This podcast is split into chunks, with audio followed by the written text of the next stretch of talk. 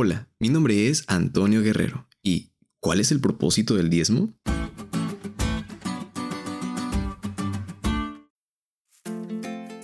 En primer lugar, tenemos que dejar muy en claro que Dios es el dueño de todo.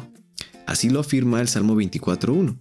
De Jehová es la tierra y su plenitud, el mundo y los que en él habitan.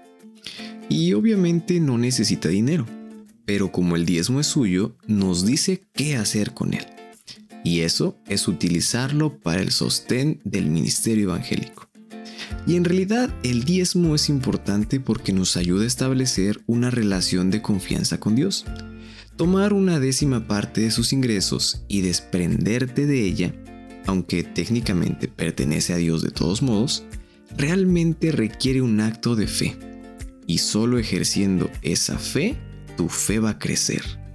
Este hecho, al ser practicado en tu vida, te traerá seguridad, incluso en los momentos de crisis, cuando los recursos no estén a tu alcance. Dios te proveerá y te sustentará.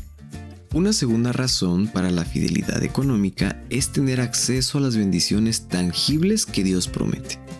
Como parte del contrato del diezmo, Dios ha prometido bendiciones tan grandes que no tendremos suficiente espacio para recibirlas.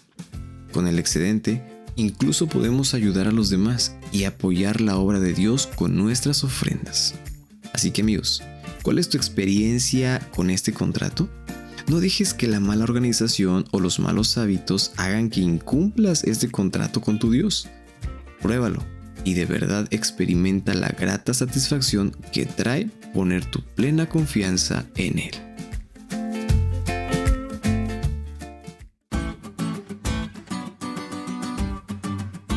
¿Te diste cuenta de lo cool que estuvo la lección? No te olvides de estudiarlo y compartir este podcast con todos tus amigos. Es todo por hoy, pero mañana tendremos otra oportunidad de estudiar juntos.